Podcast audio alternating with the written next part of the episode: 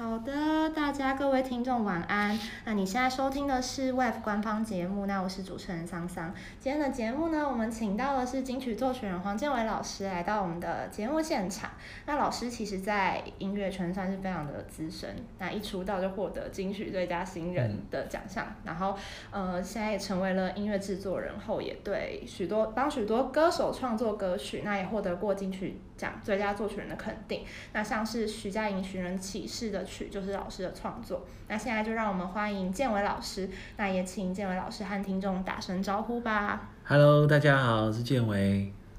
Hello，Hello，那其实呃，建伟老师今天也会跟大家聊聊，就是您的音乐之路嘛，因为你其实也是从歌手，然后到创作人，再到音乐制作人，嗯、所以其实我们今天整个节目呢，也会根据这样子的流程来进行。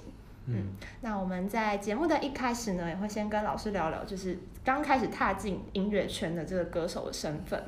那其实我们也蛮好奇，说就是老师你是什么契机踏入音乐圈的呢？嗯，我是大学的时候，那时候，嗯，我在成大，然后读的是职能治疗系，然后那个科系啊，其实它是专门照顾像自闭的小朋友或过动的小朋友，嗯、还有一些。可能大家比较熟悉，像有忧郁症的呃年轻人啊，或者是有精神分裂症的人，然后还有一些中风的老人，所以他是算复健科系里面的一个。然后他不太碰那种，嗯，我们去做复健的时候碰到那些什么器材啊，什么电疗水啊，他都没有。他就是主要是嗯透过观察，然后帮那个病人设计活动。例如说像自闭的小朋友，我们会用音乐啊。然后或者是嗯设计一些他可能会觉得好玩的游戏，嗯，像过动的小朋友，他很亢奋的情况，我们会设计一些游戏让他去学习怎么样融入，像那种在小班级里面，你的不不太可能，你突然间想讲话就讲话，嗯，就是那个时候我们其实是在这样子的环境里面去学怎么样去带小孩子，然后还有怎么带精神病人，然后那个时候我以前就有玩摇滚乐团，但是 那时候玩摇滚乐团的时候，其实没有特别。没有特别觉得说以后要做跟音乐有关的事，嗯，以前只是觉得说，嗯，可能有一天那个乐团可以去巡回，然后可以做很多表演呢，就是会很开心。但是是在大学的时候，在大四的时候，我我那时候女朋友刚刚好她很喜欢五月天，哦，然后那时候是五月天，嗯，因为我我升我升高中的时候，其实刚好是五月天出道的时候，所以嗯，那时候我的女朋友在我四年级的时候。嗯，很闲，有一段时间很闲，还没有要去实习的时候，他就说他要学木吉他，然后他想要学五月天的温柔。哦，第一首必学。嗯，然后结果，嗯、但是他因为你知道，知道弹吉他其实手很容易痛，嗯、所以他就是、哦、我买了一支木吉他，因为我以前不弹木吉他，然后我就买一支木吉他之后，他就想学，就学了两三天，他就没有再碰那支琴，然后我觉得很可惜，所以我就那时候背着那个吉他去在台南，就搭火车出去旅行。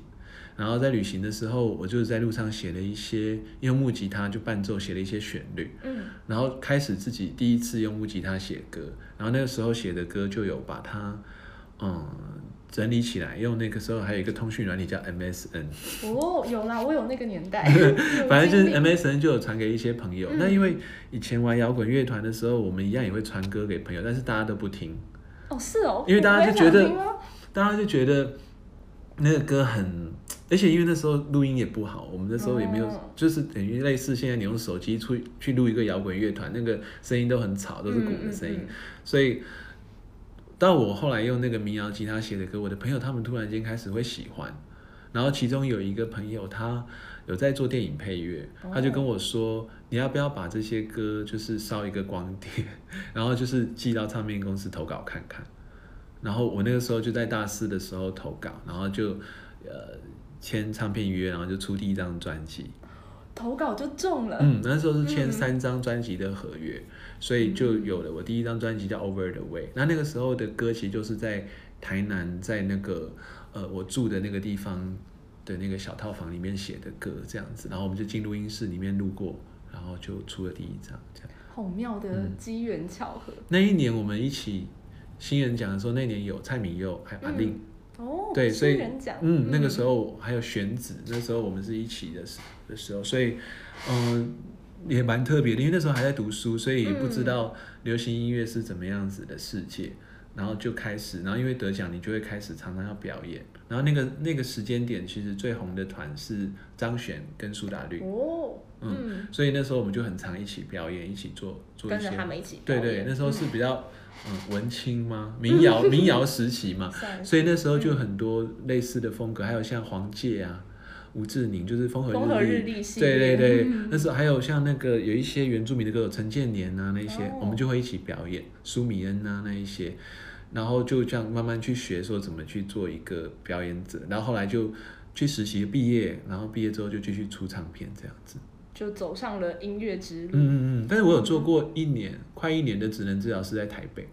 就是专门兼职吗？嗯，没有，我那时候是全职，因为那时候第二张专辑有点出不来，然后就想说，那不然我就先先去那个先去做做做个工作，这样。对啊，嗯嗯嗯嗯。哦，所以是这样的契机踏入音乐圈，然后那你有想过自己就是哎，我出了第一张专辑就得到最佳新人奖？嗯，没有想过哎，所以嗯，而且因为我从小啊就是很。不太喜欢上音乐课，因为小时候就觉得自己唱歌好像一直走音还是什么的，oh. 就青春期吧，会换声什么的。哦，oh, 对啊，对所以我其实以前都不太对音乐还好，但是就是嗯喜欢听歌，但是不太会唱歌，也不太会觉得说自己以后会想要做跟音乐有关的事。但是就写了歌，然后出了专辑。嗯嗯。所以创作它是一个需要去学习吗？还是可能你今天在一个情境下，你就可以？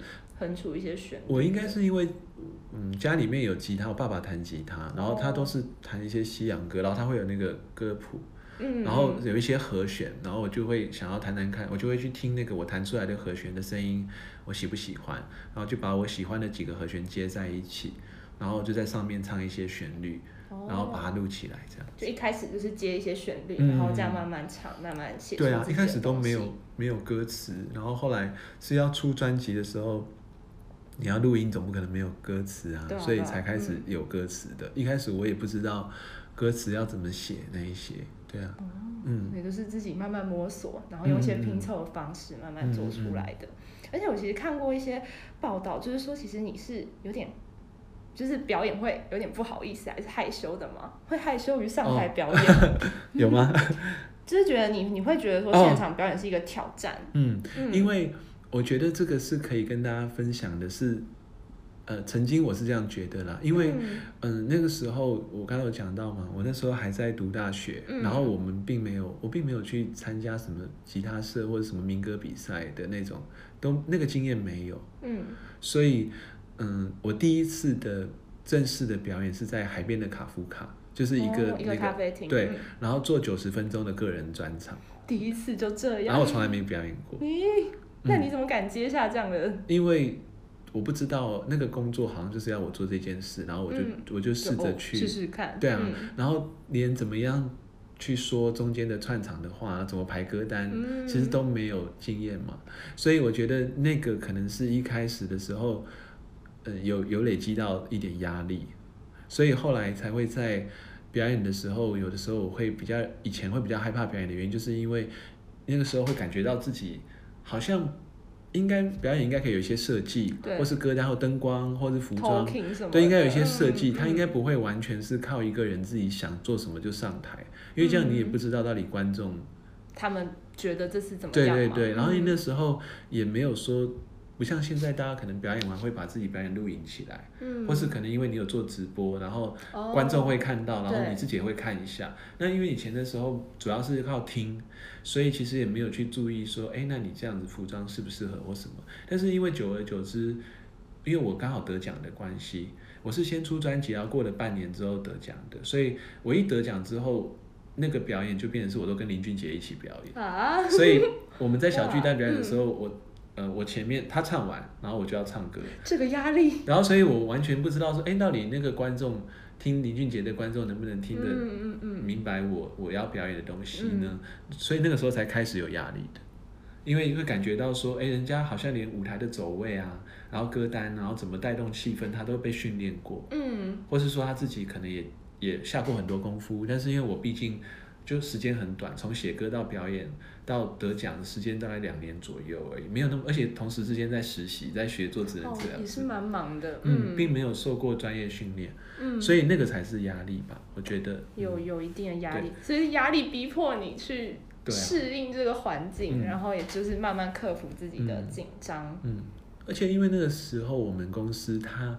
是以音乐为主的公司，他不是那么擅长行销跟包装，所以他也不太知道说表演服要去哪里找，然后发型，然后还有呃特别就是说可能舞台上的灯光各方面的东西，他们也缺乏现场的经验，嗯，所以就变成是久而久之，你开始常常被推去一些很重要的表演场地，跟很重要的艺人一起表演的时候，你会感觉得到，好像观众也感觉到一些落差。所以会有，这也没办法，因为对啊，但是因为观众不知道啊，哦、观众不会知道说你你你的背景是什么，时候来，什么时候开始做，对对对、嗯，所以那个才是压力。所以我自己是觉得，因为刚刚你问到这个，我会觉得说，可能以嗯以如果是街头艺人或想要做歌手的人呢，我觉得大家当然都会希望越多人喜欢自己越好，但是如果那个速度来的有时候太快。有时候可能会有一些压力，就像我刚刚讲到的这样子，嗯、对。所以第一次上台，然后九十分钟，一个人还有印象，对啊，那一天的点点滴滴，就是觉得自己很努力在做每一件事，然后已经忘记到时候那时候观众的感觉是什么。但是我印象就是、嗯嗯嗯、那时候真的很努力的想把每一句歌词，然后每一句话都很很诚恳的说这样子。嗯，但是比较不是那种很娱乐或者很有，就是你你很知道怎么跟观众玩呢、啊？比较不是那一种，就是很认真的要把一首一首歌介绍出来这样。一开始比较没有那么多桥段，或是比较随性的东西这样子。嗯嗯，嗯，嗯那其实今年建伟老师有举办蛮多场 live 演唱会的，有没有一些演出的一些深刻的回忆可以跟大家分享的？哦，有，就是因为我们今年在表演的时候，其实是已经隔了。哦，已经大概有四五年的时间没有做连续的表演了，嗯、就是说只有做商演，还有音乐节的演出，已经没有自己在那么固定的表演。所以今年在表演的时候，其实每一场我印象都很深，因为我们没有特别去做宣传。你知道表演其实有一些，有些表演是你可能是故意会不宣传它，因为你会希望你自己是不宣传，嗯，你会希望这个在这个地方你在表演的时候，你会希望自己是在。调整一些歌单，或是你会希望自己是在调整自己的状态，哦，再再找一个新的音表演方式，嗯，因为你看我已经唱了十四年了嘛，那其实很多观众都已经有换了，或有些不一样，那你也需要一点时间去了解说新的观众他们喜欢什么东西，所以我反而在今年的表演都，我们都故意不宣传它，我们就是做，然后让本来就会来的观众。来之外，还有很多路过的观众，他完全不知道你是谁的观众，然后你去听说，哎，他对你这样子的表演内容的感觉是什么？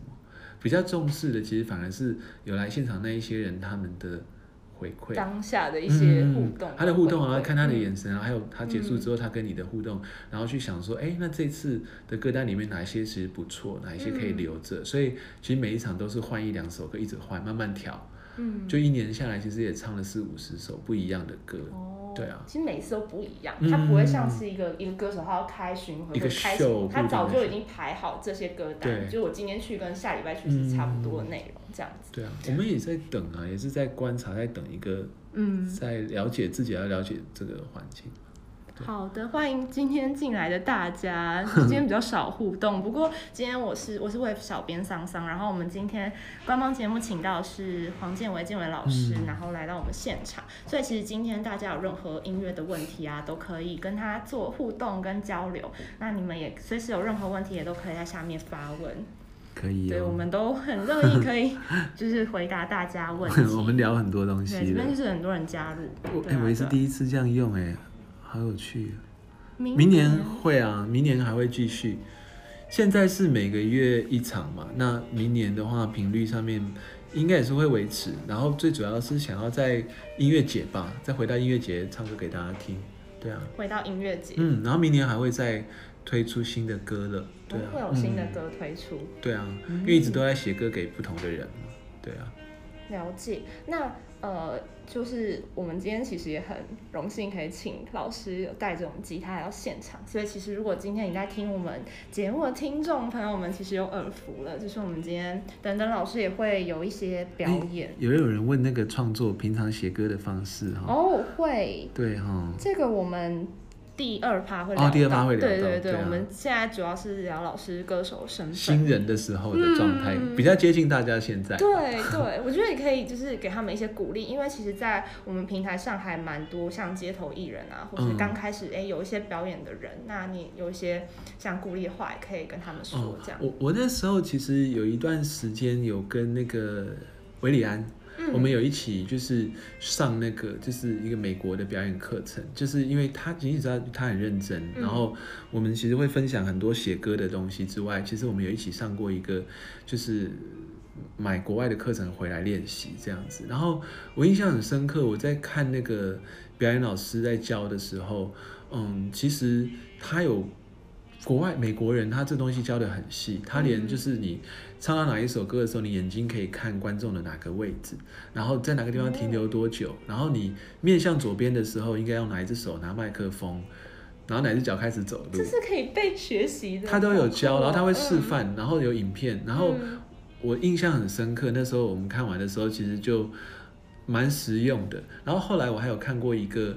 嗯，就新人来说，我看个影片也不错。是后来最近大家可以看得到，是那个 Arthur 亚瑟小子，嗯、他在那个 Master Class 上面，嗯、就是一个平台上面，他有做一个分享 performance 分享表演的一个课。嗯、然后亚瑟小子他是很认真，他是从嗯平常怎么样练团彩排，然后怎么选歌写歌，然后到你表演的时候要怎么样让自己状态看起来很好。然后表演完之后，你要怎么样检查自己的表演，怎么修正，还有你怎么跟你的表演的团队合作，嗯，他都有讲的蛮清楚的。所以我是觉得以新人来说，其实需要一点点知识啦，嗯，就是有的时候可能你的经纪人或是你还没有经纪人带你，那可能他帮你光接表演就来不及了，可能也没有时间陪你讨论你的表演内容。那我觉得充实这一块，可能就像我刚刚讲的，呃，美国有很多关于 performance。你只只要输入是 singing 或是 performance 这个 keyword 去找，其实有很多线上的教材可以找。那有些是免费，有些要付费。嗯那嗯，我觉得那个东西可能会对表演者来说，一开始你不知道怎么安排的时候，可以有一些很好的帮助。然后我觉得通常就新人你要做自己的第一个作品，你要写歌啊，你要分享给别人的时候，嗯、其实我觉得最重要的事情是。你要相信，说你自己跟观众之间，一定有一些观众是在等你这一首歌，可能不是所有的，但是你很真诚的写的那些旋律，你有很有感情的东西，一定会有一一两个观众，或有一些人，他就是会在等你这一首歌。你只要愿意带这这个歌去表演，或者是说你透过 Waves 你去唱它都好，一定会有某一个人告诉你说啊，我好喜欢这一首歌。嗯，所以我是觉得不用太。在意说是自己是不是很多人都喜欢你的那一种，我觉得一开始你要有信心，是说一定会有人是在等你那条歌，这个东西对新人来说很重要。嗯嗯，给自己一点自信。对，嗯、然后因为现在大家都是用就是网络的东西，所以可能很多时候会更不太确定自己的音乐跟别人之间的关系，因为以前我们都是。写了一个歌，我们会直接唱给好朋友听，哦、就直接当面唱，嗯、所以我们可能很快的看他的反应，就是说，哎、欸，这首歌不好听，或、哦、这首歌好听。嗯、但是因为现在大家写完歌，可能都是自己在房间里，然后你第一次发表，可能就是直接用网络丢到 Street Boys 对，然后你还是都没有唱给别人听过，哦、所以其实我可以感觉得到那个会更没有安全感，所以我觉得那个安全感其实还是来自于你自己，要本来就很相信。大多数的人其实都蛮乐意去听听看一首新歌。那他听的时候，如果他跟你有过一样的感情的感觉，那他一定可以听得懂你在说什么。有共鸣，就一定会对你的一定会有一些人呢、啊，有一些感觉、嗯。然后，如果你真的希望自己再有信心一点的话，呃，我觉得可以是找你不认识的人，或是不认识的环境，你的耳机，你可以拿一个耳机，然后就说：“哎，我写了一个新歌。”例如说，你去。捷运站出口，如果有人也落单，他可能也在等人，没事，你就给他听听看，说，哎，你觉得这首歌怎么样？因为其实直接问一个人，然后直接问一个你不认识的人，让他听你的音乐，其实会有一些意外的事情给你。嗯嗯嗯。一开始会很紧张，但是你几次之后，你会发现到这也会帮助你在表演的时候，你也不会怕，因为你就已经很习惯跟别人分享你的音乐了，而且是当面的哦，不是网络的。是真的蛮蛮赤裸的。我觉得网络的东西其实会让人更不敢当面表演。嗯，太常用 street voice 的情况，你你真的上去，然后装没事，然后晚一点再去看，然后你知道现在很多 live 的情况，我们很多时候是戴耳机表演，那其实跟观众感觉更远，哦，又更远了。对啊，嗯，这给大家一点小小的建议，大家还是可以问多问，然后我们再看怎么样。老师求学时候有啊，组过乐团有。允成哦，就是高中的时候有组，我从高中的时候组到大学，然后后来出片之后，那个团就结束了。因为他们就觉得说，哎，你都自己出东西，那就、啊、是这样吗？而且因为我们贝斯手去美国读书啊，嗯哦、就没有了。对啊，嗯，对啊。今后还有机会？哦，他是讲到说在那个太阳花吧？对对对，嗯嗯嗯、其实还是会啊。但是，嗯，现在因为那时候做完这件事情，太阳花之后，其实我发现，包含这次最近香港的事情，嗯、其实有更多的人就开始会做这个事情，对，会用一就是会。勇敢的为议题去创作，所以我是觉得说这件事情是我比较乐见的，因为那时候我们真的蛮孤独的。哦，嗯，那个时间点太阳花的时候，就是一开始的时候，我们那时候每天写一首歌，然后写成一张，嗯、其实那时候一直在等人家接棒。哦，是是在等人接棒，嗯、一直在等有更有影响力的乐团、嗯、或者更有影响力的艺人也接棒，但是对啊，不好等。嗯 嗯嗯，嗯对，比较对啊。可能比较敏感的议题，对啊，很多人可能也不敢。但是我我想说的是，不只是这样子这么敏感的这种议题之外，我觉得还有像很多像彩虹议题，嗯，对啊，多元成家的议题，其实有很多议题。那时候包含呃高雄的气爆，其实我们都有做创作，嗯，嗯，然后还有之前有一个小女生叫寻寻。就是他车祸，然后、嗯、对，就是其实有各式各样的议题，你都可以用音乐去创作。嗯，对啊，对啊，就是很多议题都可以是创作嗯，不不限于某一个议题。我我觉得台湾这方面能量很强，嗯，而且不同曲风都可以来讲同一件事情。灭火器没有去，对啊，还有还有很多，对啊，对啊。最近我很喜欢听那个百合花。百合花一个一个一个乐团，然后他们金音奖刚拿两个大奖，嗯，嗯，然后他们的歌曲里面也有谈论很多事情，对啊，其实很多都有，对啊，嗯，越来越多，我觉得这几年有越来越多这些这些议题，对啊的音乐人出现，嗯嗯，嗯，那其实我们就是第一第一 part 部分呢，就是我们前面有聊到说老师第一首。公开发表创作歌是 Over the Way 嘛，嗯、然后也是这一张同名专辑获得我们的这个新人奖的。那不知道有没有荣幸可以请老师就是现场表演一下这一首歌给大家听，哦、也顺便回味一下当年的自己，十八岁的自己。没有啦，二十三吧。哦，刚毕业，哎，对。对啊。二十三。好啊，那我们用，哎，这我第一次，就是我们现在是用。iPhone 嘛，对，用 iPhone 直接就是呃把这个吉他跟唱歌一起，然后因为那个嗯、呃，我们把那个麦克风，就是我们把手机有架比较高，我们拿了一个包裹的箱子，没错，把它架得比较高一点，我觉得很有趣，然后我们大家听听看这个感觉哦。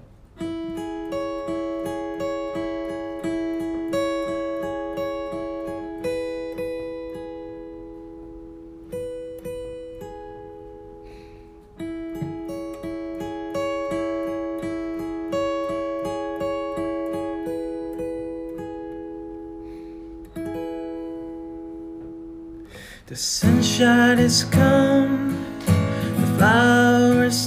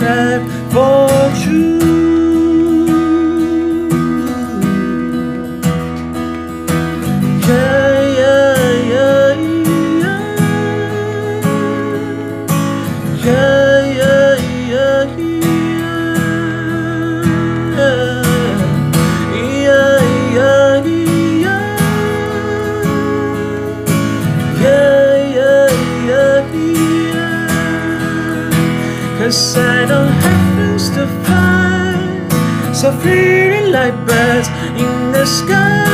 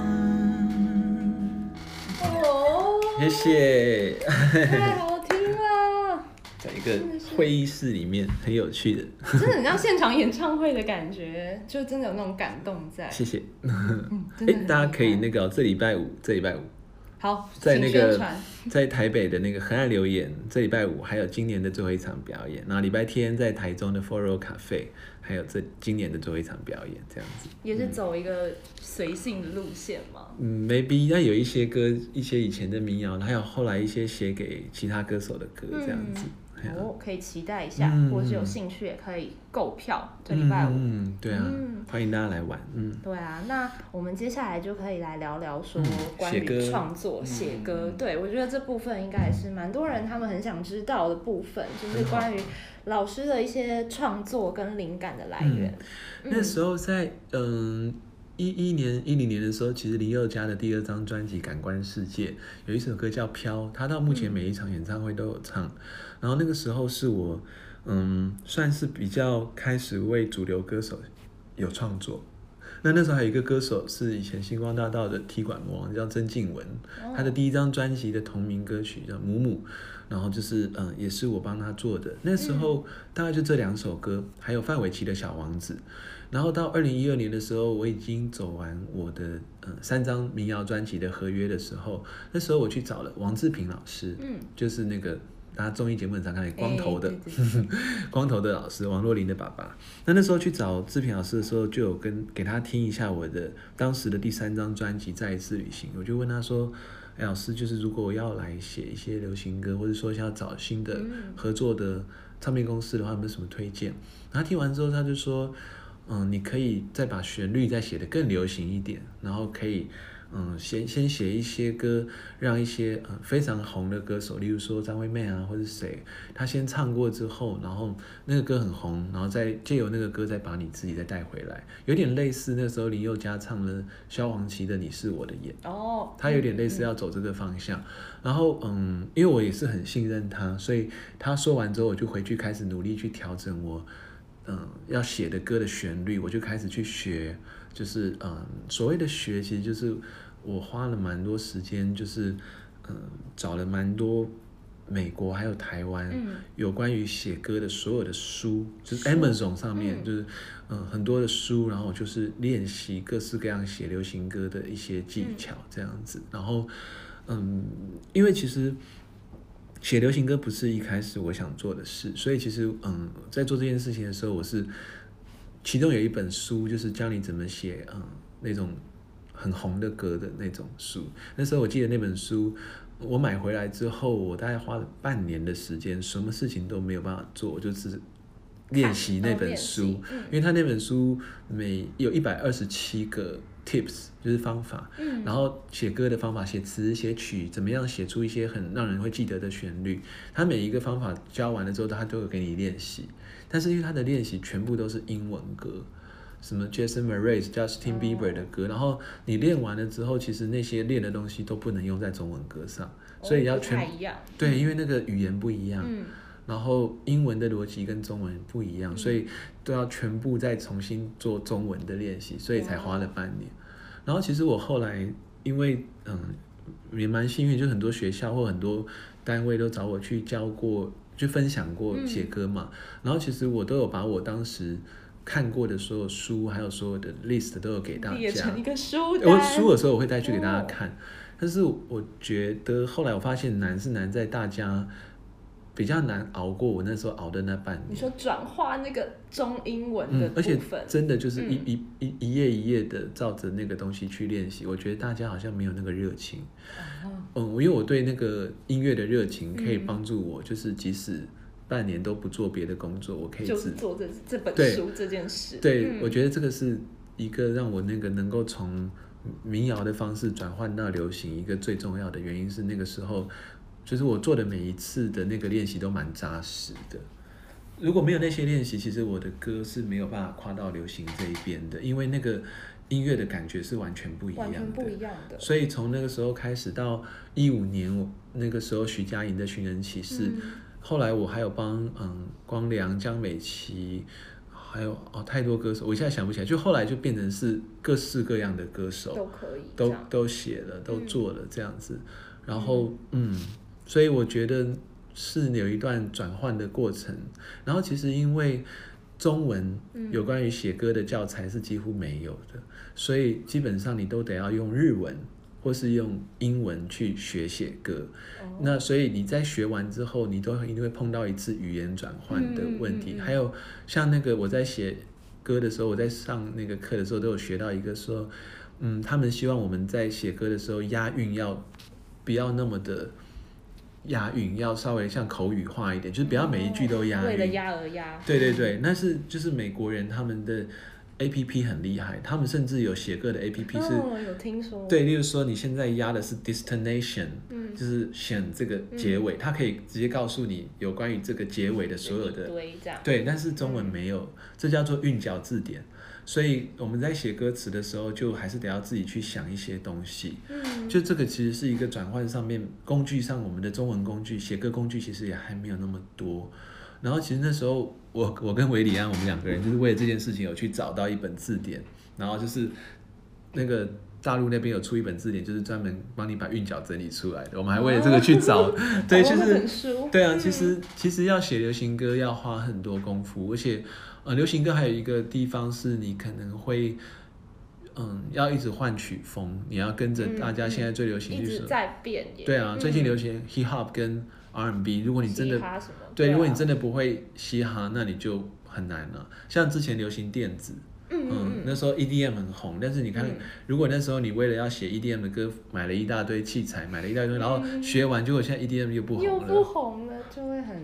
所以还是要转化成自己的东西啊，你也不能。对啊，所以写歌这个，我是觉得写词、写歌词的职业生涯会久一点，写旋律的职业生涯会比较短，因为旋律基本上会跟着曲风走，那这个曲风不红了，你也没办法。哦，嗯，对啊。其实刚刚允晨问了一个也蛮蛮，应该也是蛮多人想问的问题，就是老师常见的和弦进行方式已经大部分被用了再用，要怎么在少数好听的进行方式里找到好听的旋律。哦，他很认真呢。对啊。嗯，这个是一个很好的问题，然后这有一个很好的答案，就是基本上和弦呢，它是一个一般听众啊、呃，这个会不会太专业？没关系。哦，好，就是一般的听众其实是记不住这首歌跟那个歌的跟下一首歌的和弦是不是同一个和弦，他们其实不知道。哦然后其实世界上好的和弦当然是被发现完了，但是其实和弦是一个可以被通用的东西，就有点像每家咖啡店都会有杯子、有盘子，这件事情是可以被通用的。所以和弦的进行，其实你不用去担心说你是不是用了别人用的。好和弦，其实重点是你应该要用现代的人用的和弦。所以，例如说你可能很喜欢听日文歌或韩文歌，那你就是去听，例如说 BTS，你喜欢听 BTS 的话，你就是用 BTS 它比较红的歌里面的和弦进行，你可以拿来直接去创作。但是 maybe 它本来是一首舞曲，你可以用那个和弦进行创造成一首抒情的钢琴歌曲。但是对听众来说，他根本不会觉得这件事情有什么。因为这样觉得你没有才华，我觉得你有在，嗯，就是你没有很认真做你的事。因为好的和弦进行其实是就是可以用的东西，但是只是你用的时候，你不能直接说人家是舞曲，然后你也用舞曲，然后人家哪里做什么你也用什么。对，其中有几个东西是你可以借来用的。第一个就是曲式，就是。哪里唱主歌，主歌唱几个小节，完之后接副歌，就是这种叫曲式，你是可以直接用的。第二个就是和弦是可以直接用的，其他的东西旋律跟歌词，歌词你不能用，但是你可以用它的歌词主题。例如说，他这首歌讲的事情是，嗯，朋友之间的友情，你可以描述这个友情类似的小主题，但是你用你自己的方式去讲。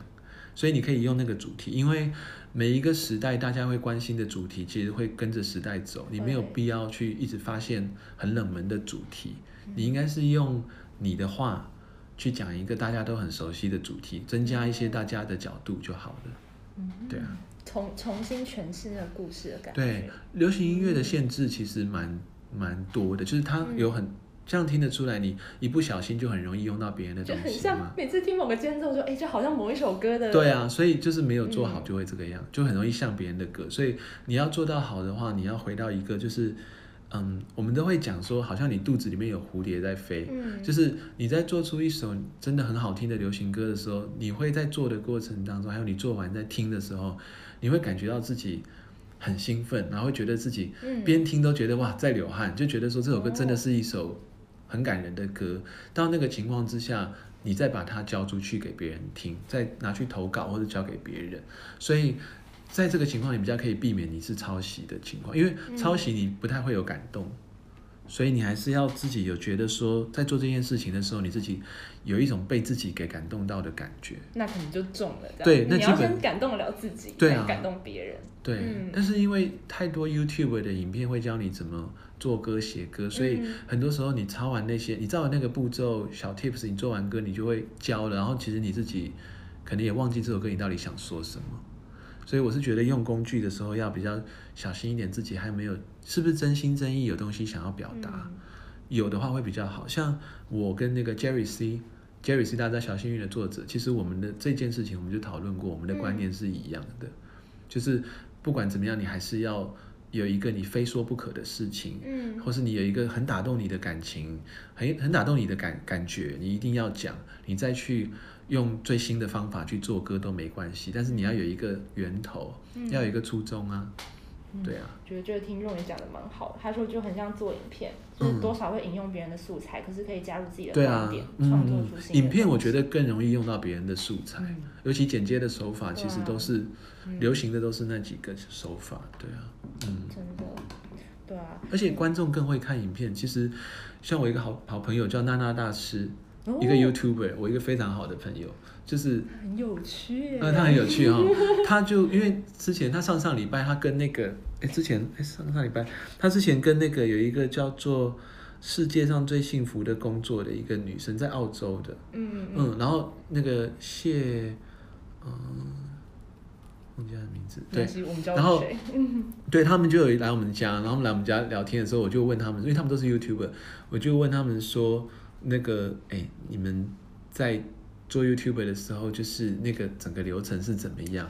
然后他就有分享给我说，在剪片啊，然后在写脚本啊，然后在后面剪接，然后调调影片的地方，那真的是三天三夜的时间。而且只要稍微有一点点东西是别人用过的或什么，其实影片的东西观众比较会看得见，比较看得懂，所以你反而要更。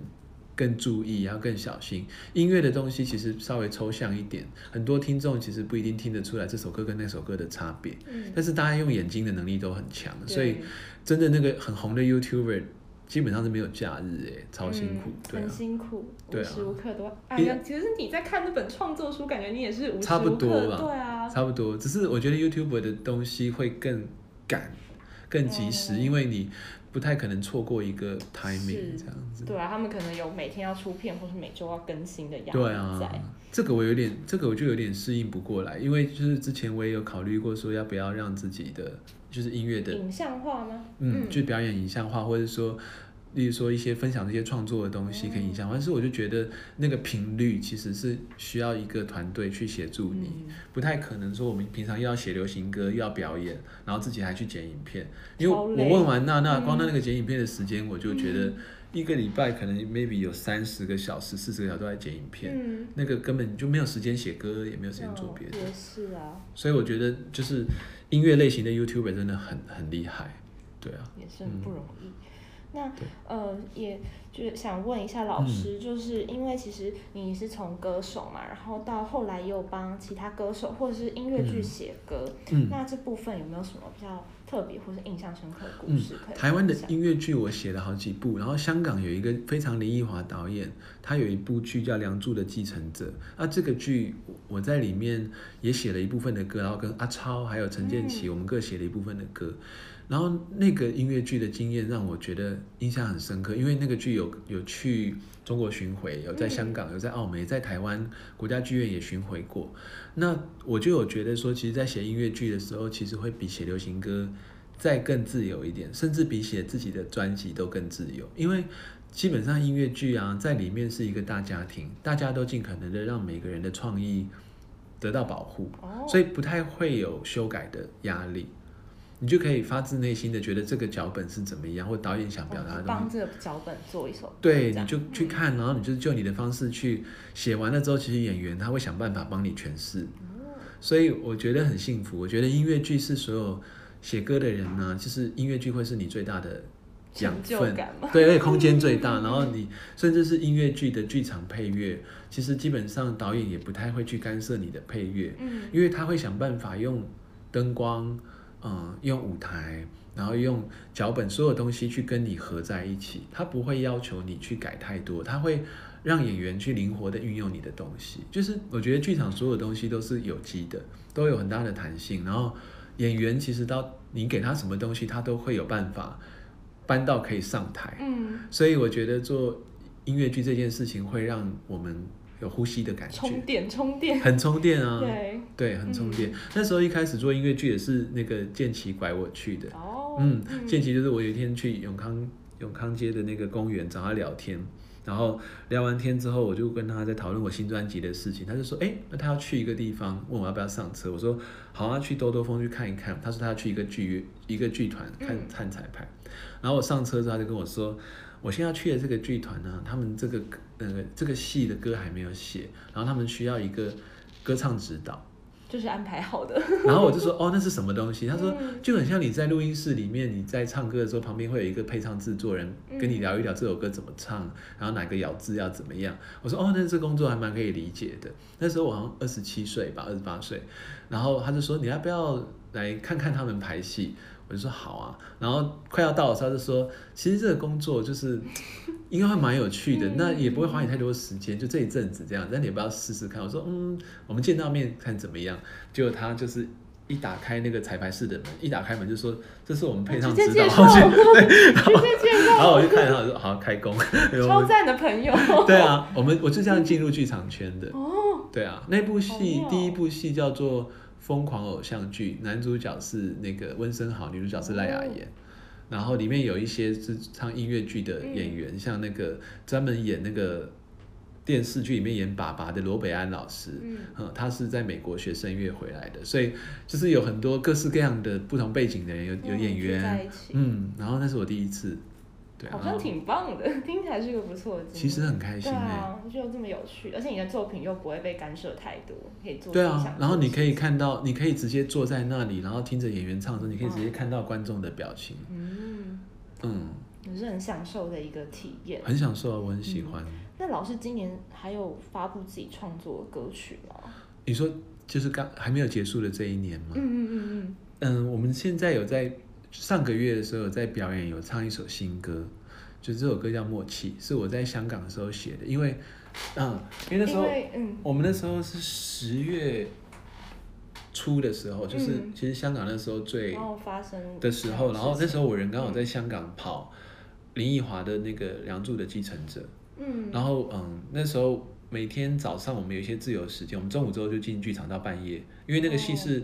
七八点演，然后演四个小时，所以结束都十一二点才结束。然后每天早上我们有时间就可以在香港，在九龙的街上，我们可以散步啊，可以自己做自己的事。然后我就每天在那边走啊走的时候，待了十天，我就写了这首歌。嗯，然后这首歌它其实歌词写的是我平常看我太太在家里面，就是她每天。下班之后，然后就是 没有力气出去玩，然后就是就是只想要买一杯手摇饮，然后就坐在那边，然后就说晚餐要吃什么，他就说我现在没有胃口吃饭，我太累。然后就是其实可以出门的体力，就是也都被上班用的差不多。然后那种心情，然后我我就发现应该有蛮多人有这样的心情。那我们应该蛮有共鸣的。就是你下班的时候已经废了，啊，就完全废了。不想做任何事。对啊，这首歌跟大家分享。那我们现在就请我们建文老师替大家带来这一首《默契》。好，唱一段哦。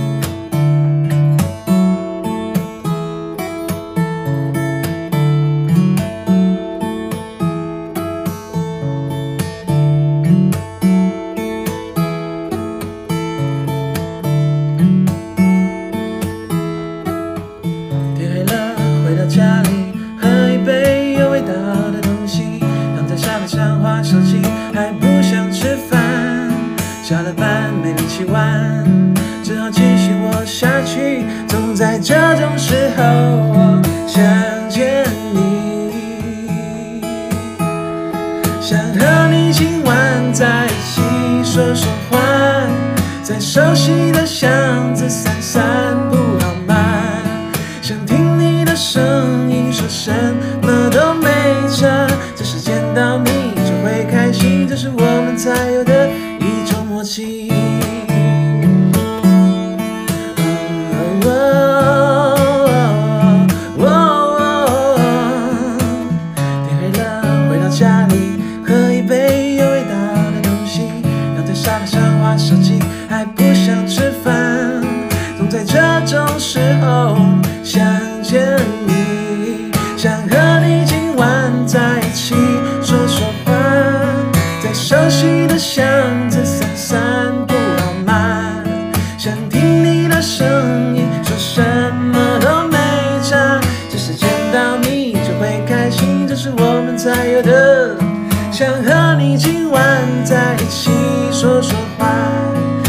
熟悉的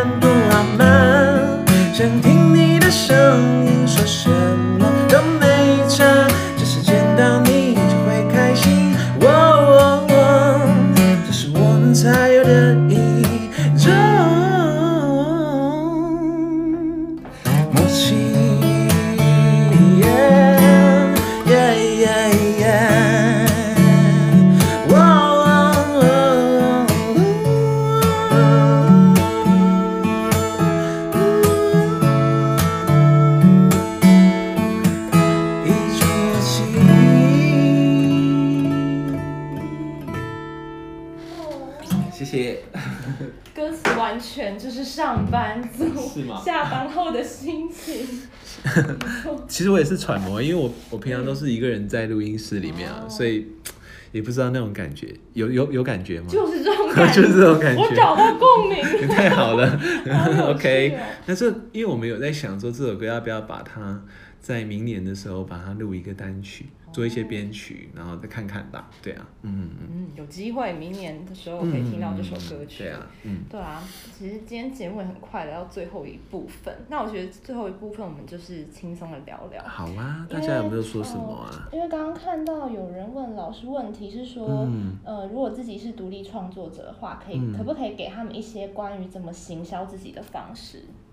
哦，独立创作者行销自己的方式，嗯。嗯，他是什么什么样子的风格啊？因为我觉得这个跟、嗯、跟他的风格有很大关系耶。因为，嗯，如果是独立创作者，其实是要接受一件事情，是说总是会有现在最红的独立音乐。哎、我觉得独立音乐好像还比流行音乐更讲说会有潮流的问题。而且这几年更更明显的感觉。对啊，就是好像某一种独立音乐会特别怎么样。嗯。所以我觉得要先看自己的风格是很潮很潮的那一边，嗯、还是说你是嗯。比较不是现在的主要潮流的那一边，我觉得做法会不一样哎、欸。他说他就是一把吉他或是 keyboard。哦，那其实就是比较、嗯、可能是以前文青时期的东西嘛，嗯、就是我不知道哎、欸。如果是那种情况之下的话，其实最主要还是要透过影片吧。我觉得影片，嗯、我觉得影片的效果会比较好。但是影片的效果好的话，其实主要还是要有一定的。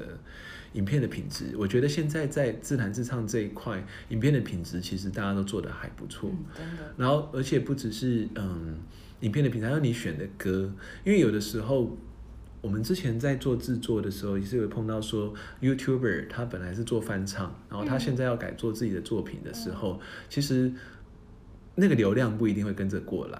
嗯嗯，所以其实在这个点上面。我觉得就是在你选择歌曲的时候，可能一开始你就要想过说，嗯，你写自己，你唱自己写的歌，可能本来就是比较不容易找到共鸣。但是如果你以别人的歌，完全以别人的歌为主，可能你会碰到转型的问题。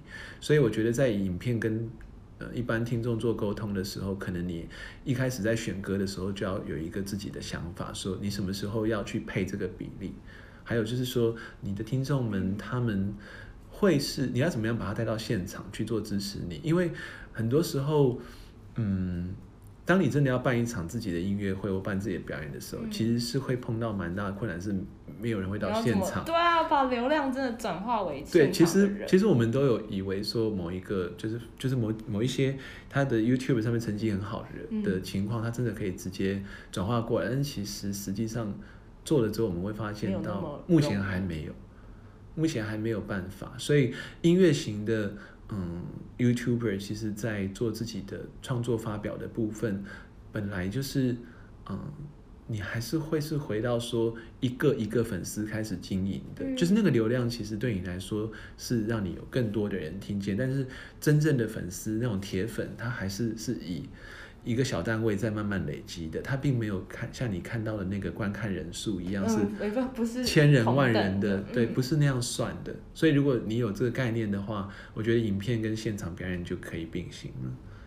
我是这样两件事情并行。对对对，然后嗯，我觉得在嗯创作来说，其实想跟大家分享一下，嗯，其实还是七分唱三分创作。在台湾的情况，就是你怎么诠释，或是你诠释的是不是，要么你是很会唱歌，要不然就是很有风格。就我觉得这两件事情，可能你要自己选一个，然后往那个方向做到蛮极致的。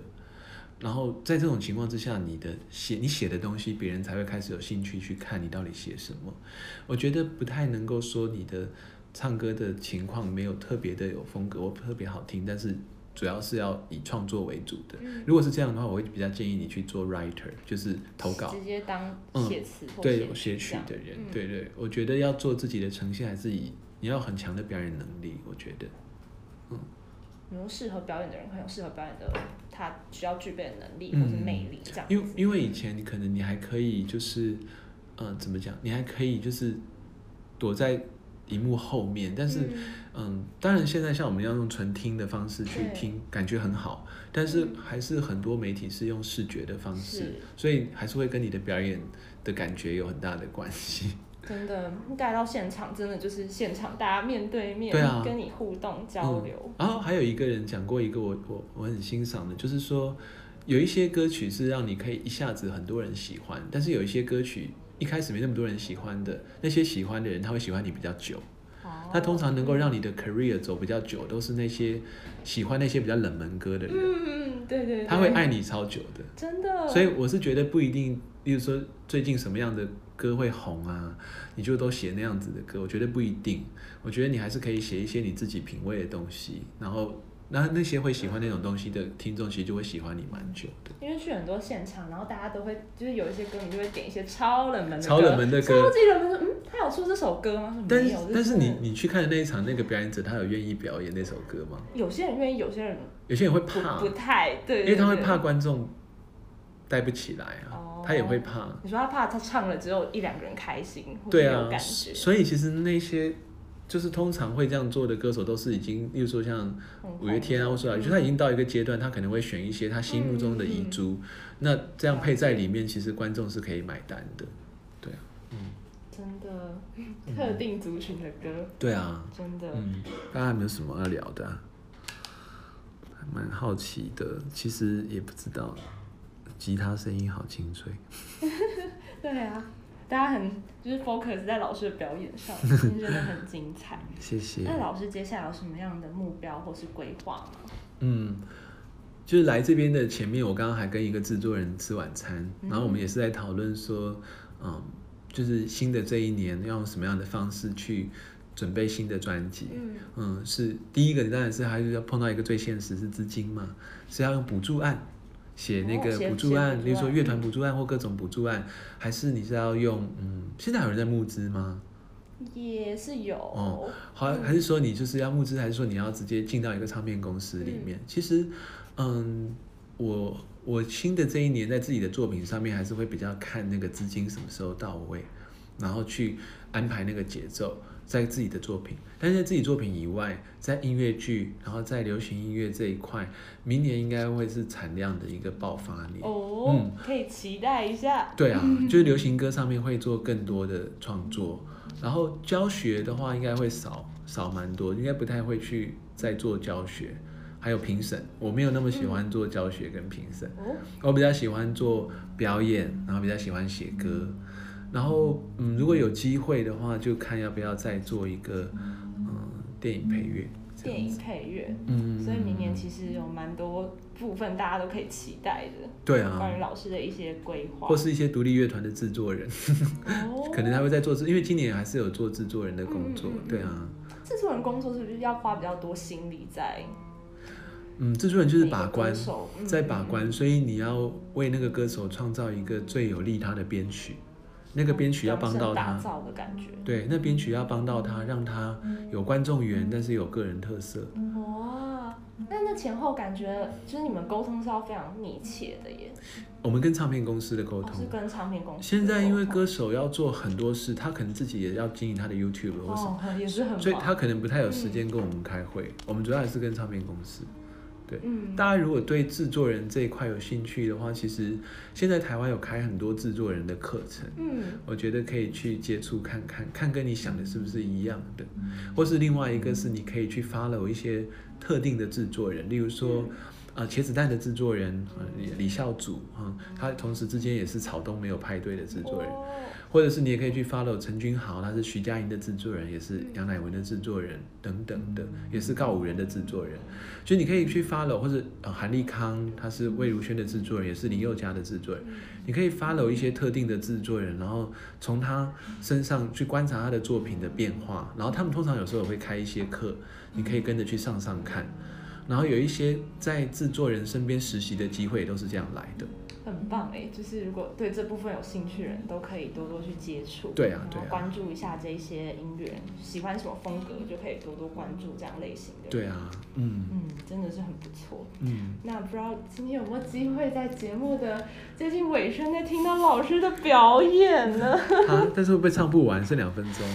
没有，我们就是很随性，我们就是就是到你唱完为止。真的、哦。我们真的非常非常 free，对。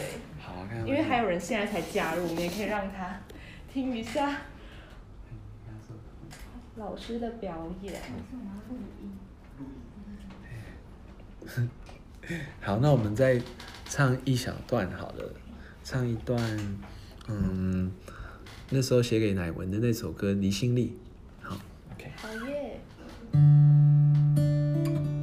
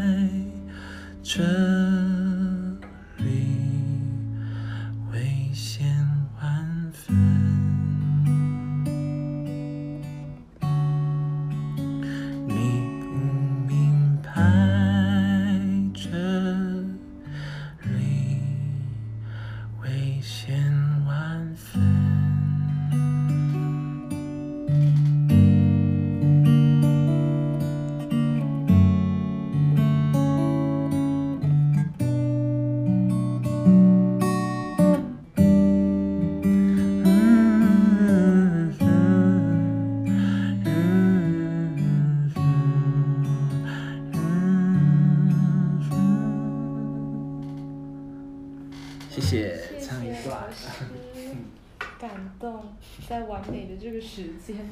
欢迎大家星期五来台北河岸留言。好呀。嗯，星期五。最后再宣传。好啊，星期五在公馆的河岸留言，晚上有今年最后一场台北的表演。然后星期天在台中的 Foro Cafe，嗯，有今天今年最后一次在台中的表演是星期天的下午，嗯，大家都可以去买票看看，大家来一起玩。嗯。嗯真的是今天非常开心，就是我们官方节目可以请到老师来我们现场，然后跟我们聊了这么多跟音乐有关的事情啊，然后也对老师的音乐之路的过程更有了解，嗯，然后还带来这么精彩的演出。有人问说，老师的表演是晚上几点？八点入场，八点半开始，欢迎来玩，对呀，欢迎来玩，你是九十分钟吗？差不多，嗯，大概十点出头结束吧。嗯嗯，大家如果喜欢今天的节目内容的话，那也可以真的去老师的现场去体会一下，就是现场带给你的感动。嗯，觉得很多东西是只有在现场才感受得出来，跟听 CD 又很不一样的感觉。嗯、对啊、嗯，其实我很喜欢这个 APP，原因是因为它没有露脸，哦，它就是纯音乐，对对对，然后让大家可以用听的。嗯，那其实好像现在很少很少这样子，比较少，嗯，通常都会有画面。对啊，对啊，嗯，我觉得其实光是用声音的部分，因为你知道声音是一个人的 soul，也就是灵魂嘛，嗯，就是你心情怎么样，或是你情绪怎么样，就算你的表情看起来没事，其实声音都听得出来你到底心情怎么样。嗯，所以我觉得声音更有陪伴的感觉，更会有一种让大家觉得是疗愈的感觉。更觉得没有那么多压力，因为你会看到人在 YouTube 前面很光鲜亮丽，你会问自己说：“我是不是也要这么有精神，这么快乐，然后这么正面？”嗯，就像最近不是理科太太的 channel 才听，对啊。但是声音的东西，其实你可以在你真的很放松，你觉得你的心情就是，嗯，你要表达出来的时候，其实大家听你的时候，其实比较会比较开放一点，去接纳你各种状态。真的，我觉得听是一个。更有包容力的一个感受吧，对啊，嗯，听了也会很有想象力的感觉。对啊，也鼓励大家多写歌，然后多做歌，因为其实台湾这边非常适合养那个独立乐团，我觉得，还有就是独立的创作人，我觉得在台湾都是非常有这个养分。然后我们的设备也很够，录音室也小录音室也很多，然后嗯，补助案也好，各方面其实你都可以去，让你自己可以做出一个很有水准的作品。然后从这边出发去亚洲巡回，甚至像落日飞车去各个国家巡回，嗯、我觉得台湾真的很适合创作人去发表自己音乐的东西。而且我觉得这几年大家越来越爱听这些独立音乐、啊，对吗？嗯，去参加简单生活节或什么的，我觉得对他们也都是一种支持。很丰富哎、欸，我觉得现在独立音乐东西很丰富。嗯、然后因为大家其实也想要。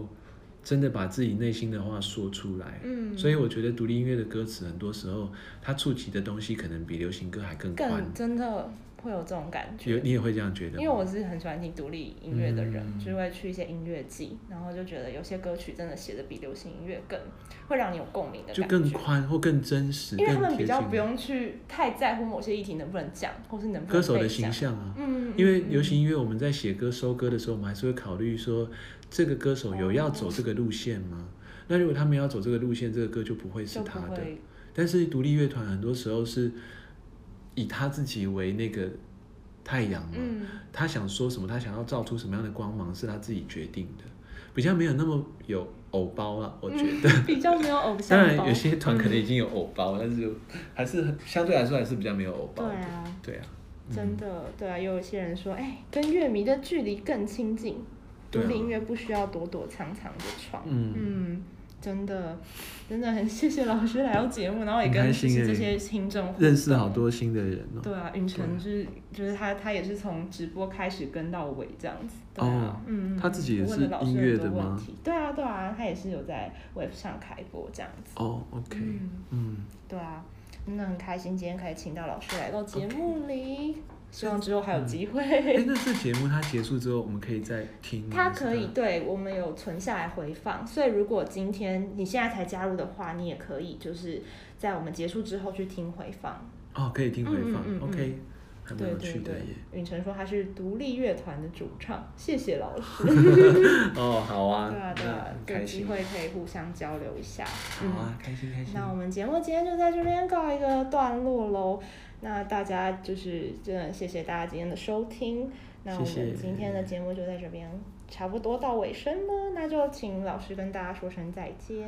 OK，大家晚安喽。大家晚安，晚安，大家拜拜喽。拜拜。